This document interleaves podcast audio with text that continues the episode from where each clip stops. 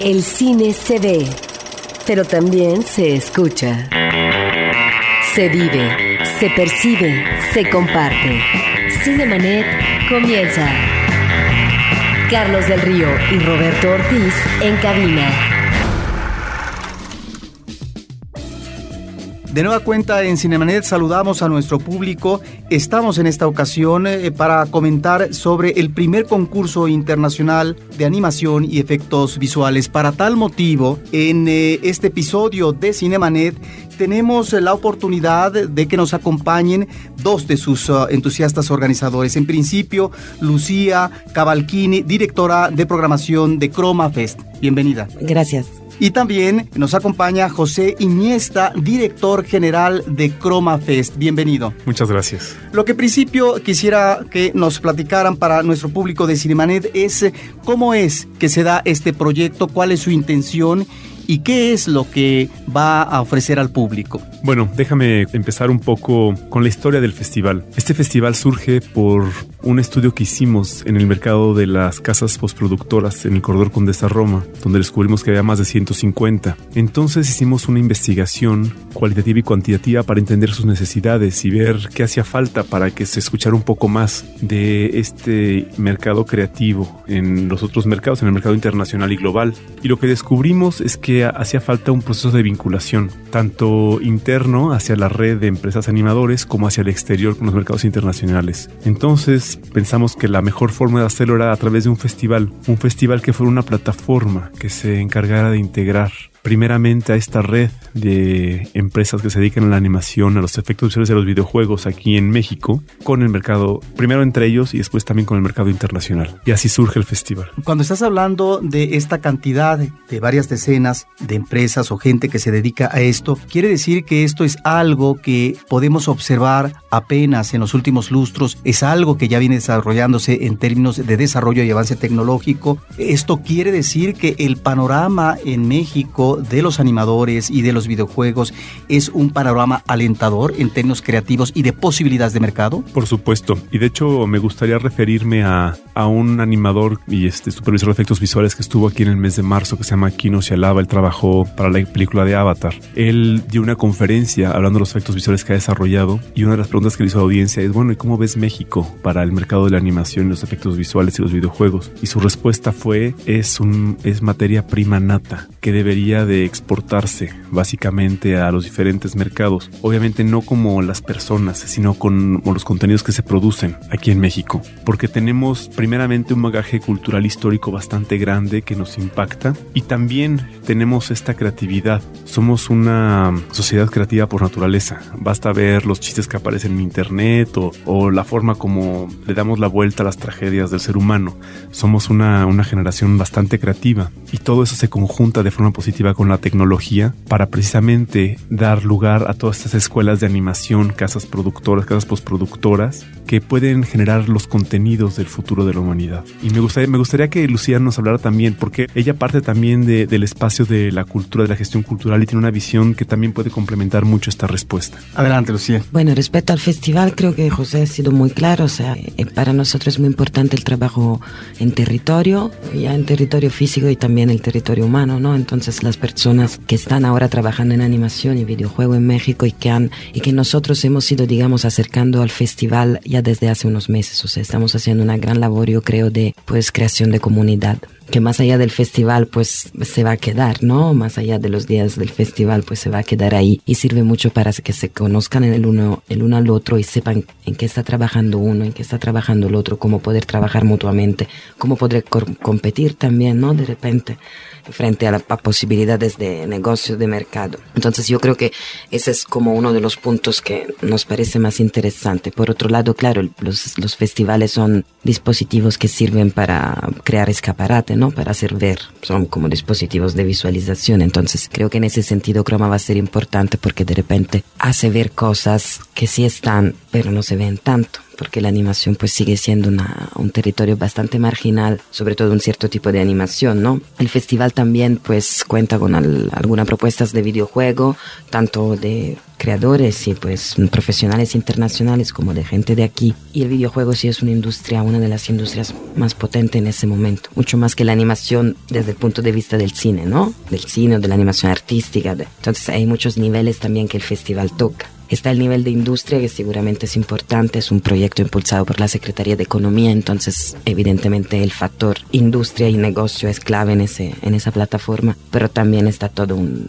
un trabajo que es el que mencionaba José de apropiación y reapropiación del espacio urbano del barrio, en ese caso porque nos concentramos sobre todo sobre la Condesa, que es donde están nuestras oficinas, donde empezó el festival y donde están la mayoría de casas productoras. Y ese trabajo en el espacio público ya se sale un poco de un modelo de festival, ¿no? De, de negocio o de un encuentro de negocio, porque sí es como reapropiación y recrear discurso en las plazas, en los parques, en las paredes de la ciudad. Entonces eso le da como muchísima proyección también para un público no profesional.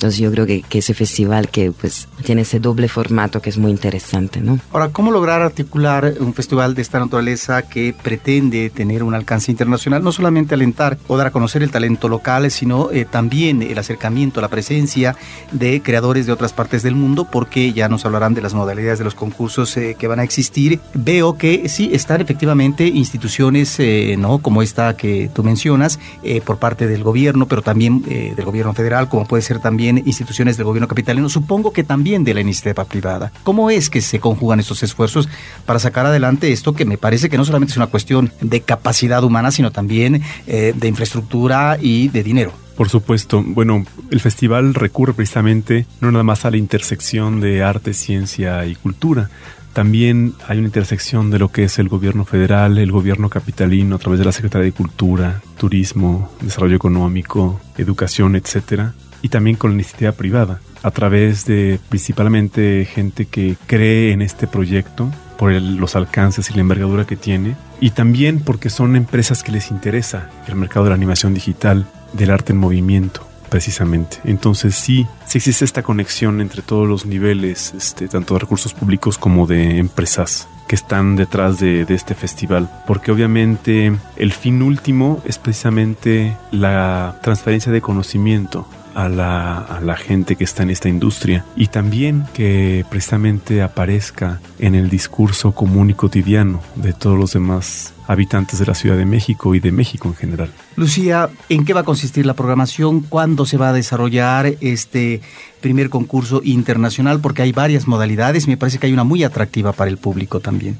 Sí, bueno, como cada festival, ChromaFest consta de un concurso, eh, un concurso, digamos, abierto a todos, concurso internacional de animación en donde los creadores de todo el mundo pueden participar con cortometraje, la categoría cortometraje, que es el formato donde la animación se desarrolla más, porque la animación se tarda mucho tiempo en animar un minuto, entonces la animación en el cortometraje ha encontrado su máxima forma de expresión. Y por otro lado está una programación que estamos trabajando desde hace meses nosotros, y eso ya no entra en el concurso, es una programación con invitados ¿no? y profesionales de todo el mundo. Habrá bastante gente de fuera, o sea, profesionales de, de primer orden, de la Visual Effects Society, de Doble Negative, que son empresas que han trabajado en películas como Harry Potter o Inception, o, o sea, gente de la, de la industria uh -huh. pesada, como uh -huh. se dice.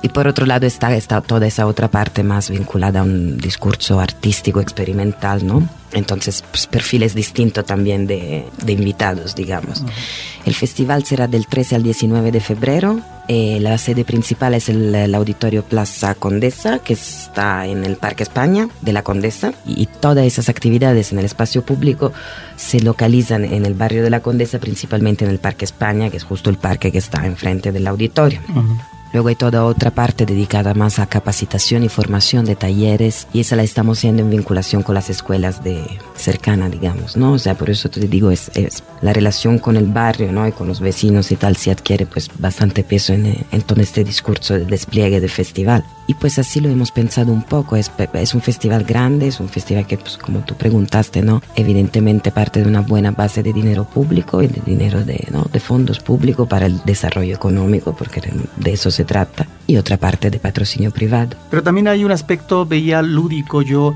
que tiene que ver con la experimentación o el juego por parte del público a propósito de los videojuegos, que me parece que eso puede ser muy atractivo. Sí, sí, eso, es, eso va a ser un gran experimento. O sea, nosotros estamos usando la plaza, recuperando el concepto de plaza también como lugar de sociabilidad o socialidad, no sé cómo se diga, pero así como, o sea, como, como espacio de encuentro, ¿no? Y de comunicación. Y muchas veces el consumo de videojuego está asociado a un contexto privado, ¿no? Aquí se consume muchísimo videojuego. En México es uno de los, yo creo, no sé si el tercero el cuarto país de consumo de videojuego. Se vende mucho videojuego pirata y, y se usa mucho el videojuego en las casas, porque ya todos tenemos nuestras consolas, ¿no? Nuestro monitor privado. Entonces hay como una especie de vuelta a la plaza del juego el juego, videojuego, pero también el juego como concepto, ¿no? Más general, no solo el juego de consola, sino el juego como, también un poco como ejercicio, ¿no? De socialidad, de puesta en común, entonces yo creo que simbólicamente y realmente, porque sucederá realmente, pues esa, mm, digamos, incursión del juego en la plaza, pues sí va a favorecer mucho un tipo de interacción distinta que no se da en modelos de festivales más clásicos, ¿no?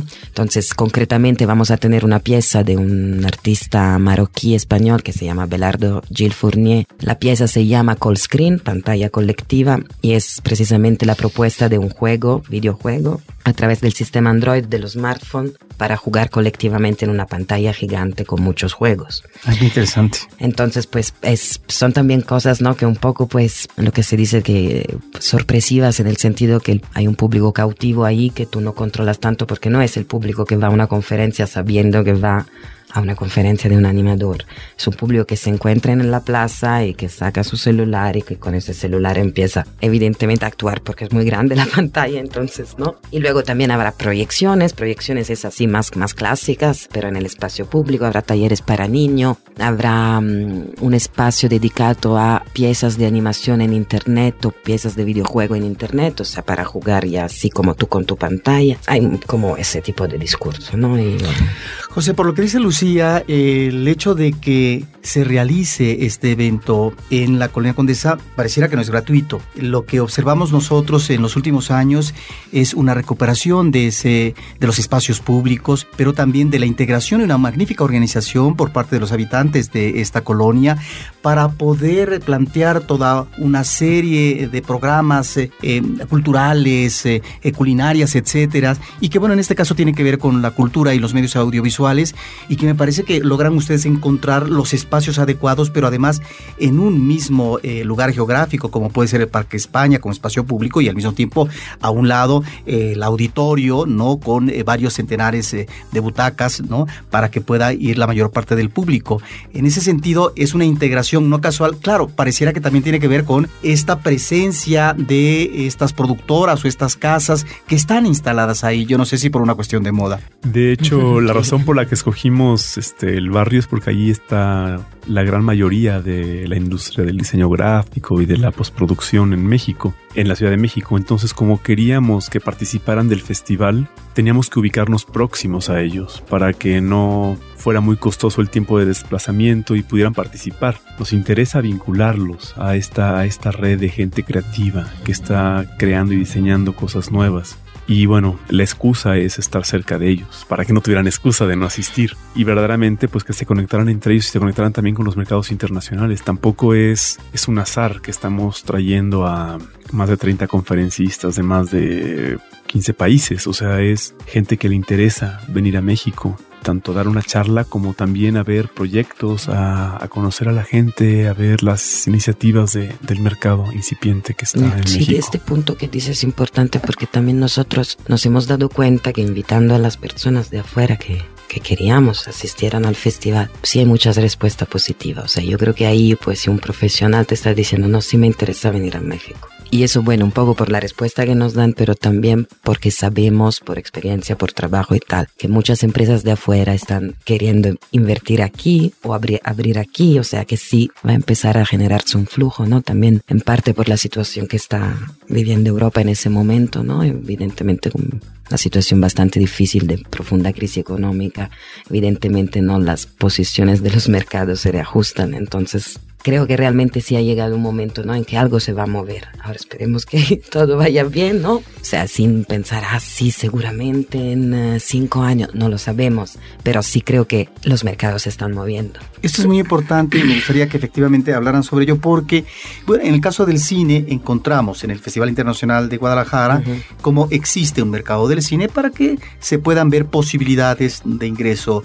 de determinados materiales a México, pero también eh, de venta, en este caso de la exportación.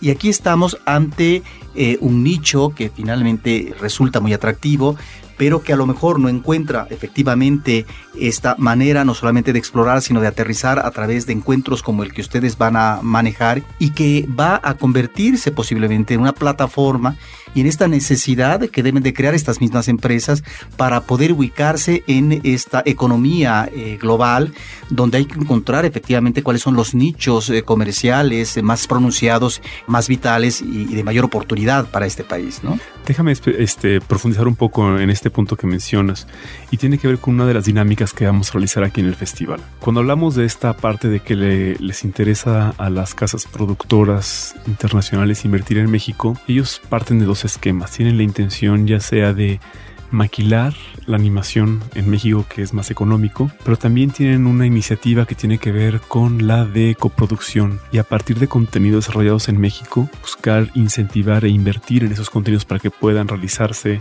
en series animadas o en largos y llevarlos al mercado mundial. Y esa es la que más nos interesa, porque tiene que ver con generar contenidos y desarrollar el talento mexicano a, a gran escala. Y precisamente para fomentar esto estamos realizando una, dinámica que se llama speed dating, speed pitching y bueno, y un pitching a puerta abierta, estas tres dinámicas que tienen que ver con presentar proyectos. De hecho, está abierta la convocatoria para que las casas productoras que se dedican a la animación nos envíen sus proyectos, ya sea de corto, de largo, de series animadas que les gustaría presentar ante 12 o 15 inversionistas en sesiones uno a uno para obtener su retroalimentación y también buscar esquemas de coproducción o, o algún otro esquema de vinculación con los mercados internacionales. Cinemanet está de intermedio. Regresamos en un instante.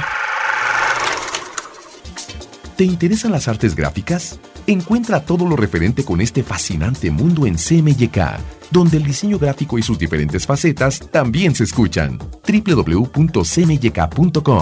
un podcast de frecuencia cero, Digital Media Network. Ahora, diseñar y hospedar su página web será cosa de niños. En tan solo cinco pasos, hágalo usted mismo sin ser un experto en Internet.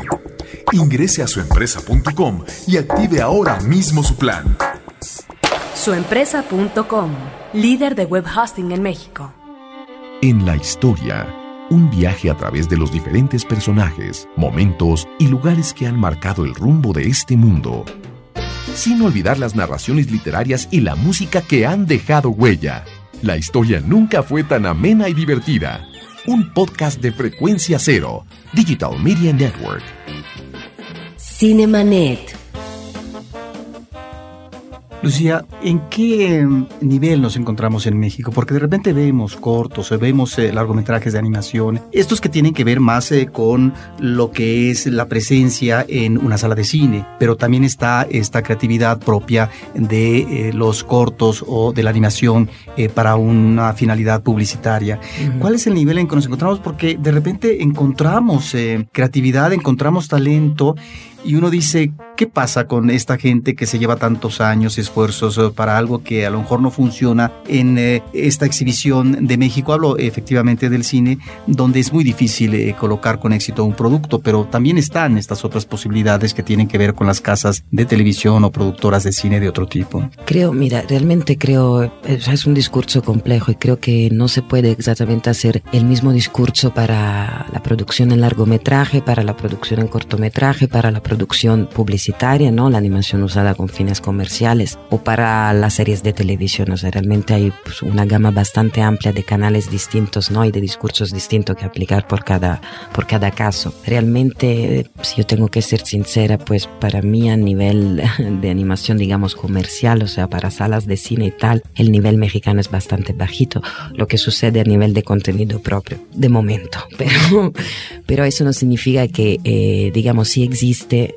como tú has dicho, pues talento, creatividad, existe también una gran gana de trabajar aquí, o sea, porque se trabaja por, por poco dinero, se trabaja con, uh, pues, costes, digamos, de la animación bastante bajo respecto a los otros mercados, entonces los estudios se encuentran hiperempleados, teniendo que hacer muchísima publicidad para subsistir, o trabajos de, de corte comercial, digamos, y entonces, o sea, también yo creo que es una industria aún bastante frágil realmente. Eso no significa que no exista pues una grandísima creatividad y un grandísimo talento y que por eso también ese discurso que te hacía antes de cambiar un poco la, la perspectiva, ¿no? Y intentar pues, intentar por un lado forzar a las políticas públicas que creen incentivos y canales económicos estables cada año y presupuestos estables para que eso se desarrolle, para que la industria audiovisual se desarrolle, forzar mucho la industria, la, la empresa privada para que también meta dinero en ese tipo de producción y crear dinámicas de coproducción, de redes, de o sea, estrategia para que eso se mueva y se ve. Porque si no, pues lo que sucede un poco es lo que dice Jos, que por un lado se usa México como maquilla, o sea, aquí se puede maquillar perfectamente producciones estadounidenses o producciones europeas, pero eso no es fortalecer la industria, ¿me entiendes? O sea, eso puede hacer entrar dinero, pero lo que fortalece la industria es que un producto mexicano se vaya a mercados internacional o que se cree un fuerte mercado latinoamericano, porque de consumo aquí hay muchísimo, aquí vive muchísima gente y uh -huh. lo que te decía antes, aquí consumen videojuegos de una forma estratosférica. O sea, que realmente se podría producir hasta solo para el mercado latinoamericano, ¿me entiendes? Por uh -huh. cuánto uh -huh. consumo hay. Lo que pasa es que no se dan ese tipo de cosas. Y son procesos largos, o sea, son procesos que se trabajan a largo plazo y mucho tienen que ver con las políticas públicas y ahí pues hay que ver, como por, por ejemplo, Brasil en ese, o sea, digo, Brasil hasta hace 10 años no tenía el nivel de animación que tiene ahora y hasta hace 3, 4 sí empezó a crear unas series de, sobre todo con Canadá, unas series de canales de coproducciones que vienen de dinero público, o sea, de los ministerios públicos para la animación local y para los estudios de animación local y se desarrolla ahí gente de ahí y cada año hay un porcentaje de presupuesto dedicado a esto. Entonces, pues, no sé, aquí aún creo que aún no, no se ha dado, pero creo que también algo se está moviendo. Croma probablemente es una buena señal de que algo se está moviendo. Ahora, cuando hablas eh, de políticas públicas, eh, Lucía o José, no, no sé quién quiera contestar, en México, porque hay claridad con respecto a lo que es la producción cinematográfica en términos de largometraje, uh -huh. donde el Instituto Mexicano de Cinematografía sí. se encarga de eh, producir, tratar la promoción y entra ahí sí ante una situación de exhibición que lamentablemente no es eh, eh, tan favorable para el cine mexicano. Pero dejando eso de lado, en el caso de el cortometraje de animación o del corto que tiene una finalidad de tipo publicitario, ¿cuáles serían las instituciones en México que podrían estar abocadas o no sé, o tal o cual secretaría que podría asignar un presupuesto para esto, hablando en términos de posibilidades de, de concretarlo? Sí, yo también quería precisarte que cuando yo me refiero al cortometraje animado, no me refiero al cortometraje publicitario, yo me refiero a la animación artística, o sea, Ajá. una animación de actor, una animación muy difícil de vender, como, bueno, como el cortometraje cinematográfico. Dime tú, cuando vendo un cortometraje, no en animación, en acción viva, a la televisión, imposible. O sea, el cortometraje es un formato audiovisual que casi solo se mueve en festivales. Uh -huh. Y, y, difícilmente, entonces por eso yo siempre digo, pues los festivales son importantes para los autores, pero son muy importantes para la audiencia o para el público también, porque hay, hay películas que realmente tú no llegas a ver nunca si no las ves en un festival. Hay películas que no salen en las salas comerciales, hay muchísimas películas que no salen. Igual pasa por la animación, que aún es más marginal aún. Entonces, está en cine, en cine tiene premio para cortometrajes de animación. Y produce algunos cortos. Y produce cada año, no sé si dan tres o cuatro, pero sí cada año produce corto. Claro, es poquito o sea, es poquito respecto a lo que se podría hacer. Es cierto que, por eso te digo, el cortometraje sí es un formato audiovisual complejo, porque difícilmente con un cortometraje haces dinero, si no es por fines comerciales. ¿No? Entonces un cortometraje lo tienes que coproducir, te tienes que buscar la vida o te tienes que ganar un premio de ese tipo, tipo el de cine o el Fondo Procine o etcétera. Otra cosa es cuando trabajas en televisión. Por eso antes te decía como que cada, cada formato realmente tiene su discurso detrás, su lógica de venta, su plan de negocio, sus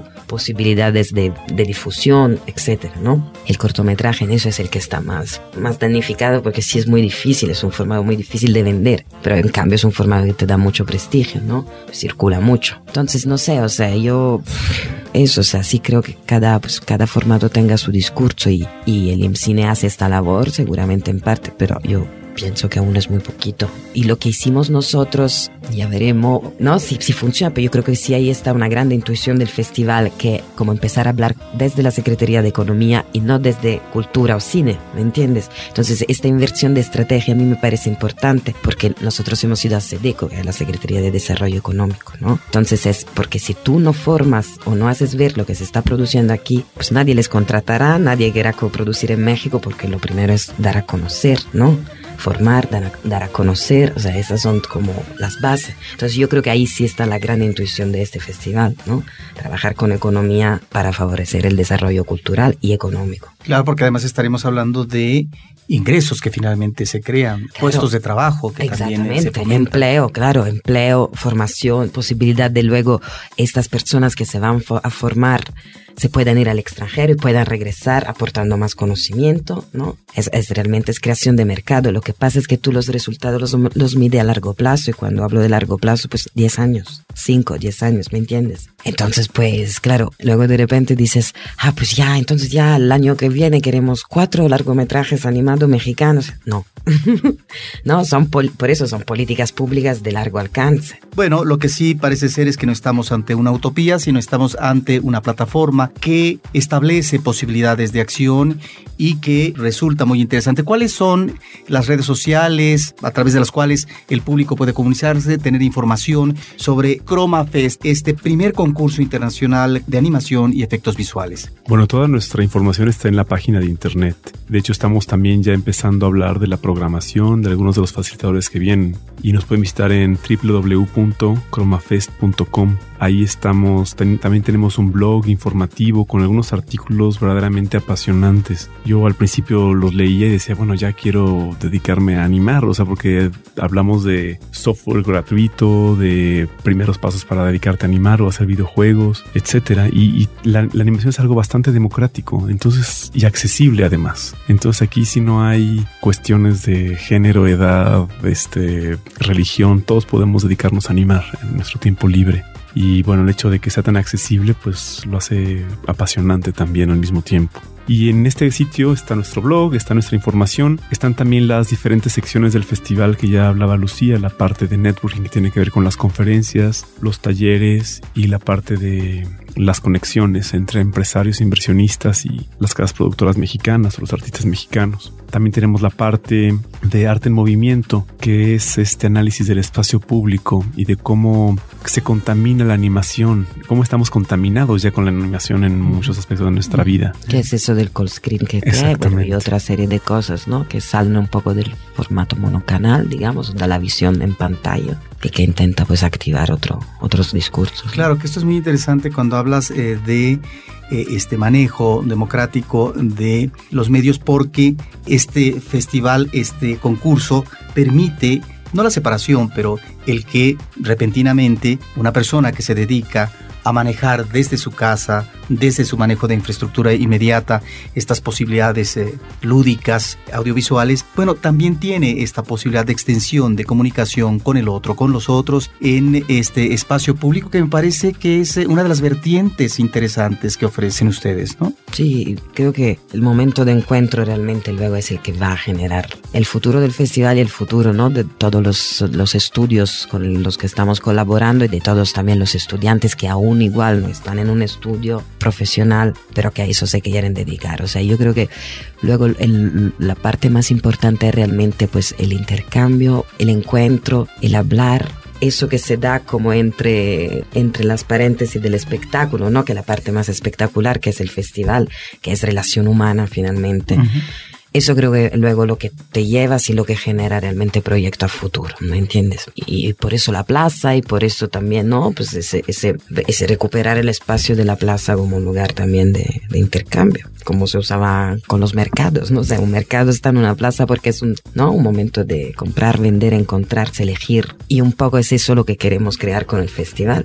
Entonces yo creo que esa va a ser como realmente la, pues, la parte más interesante también, más divertida en el sentido, ¿no? De la sorpresa un poco. Pues eh, les deseamos todo el éxito del mundo. Ya veremos eh, más adelante la evaluación que hagan ustedes eh, de los resultados que seguramente serán fructíferos. ¿Algo más que quieran agregar sobre esta actividad tan importante que próximamente se celebrará en el año 2012? Yo solo quiero agregar nada más que también tenemos en nuestro portal www.cromafest.com la convocatoria al concurso y la ficha de inscripción para que pues participen, nos envíen su corto animado, participen del concurso cuyo premio para todos los mexicanos es participar en un festival en España para presentar su proyecto ante inversionistas españoles y empezar a precisamente penetrar otros mercados. También que nos sigan en nuestra cuenta de Twitter que es arroba cromafest y en nuestro Facebook. Denle like y entérense de todos los reportajes que estamos saliendo en nuestra cuenta de Facebook que también es Cromafest. Y que dura hasta el 10 de enero el... Eh, el concurso, el 10 de enero cerramos. Entonces, pues ahora para que se pongan, ¿no? Y un último comentario.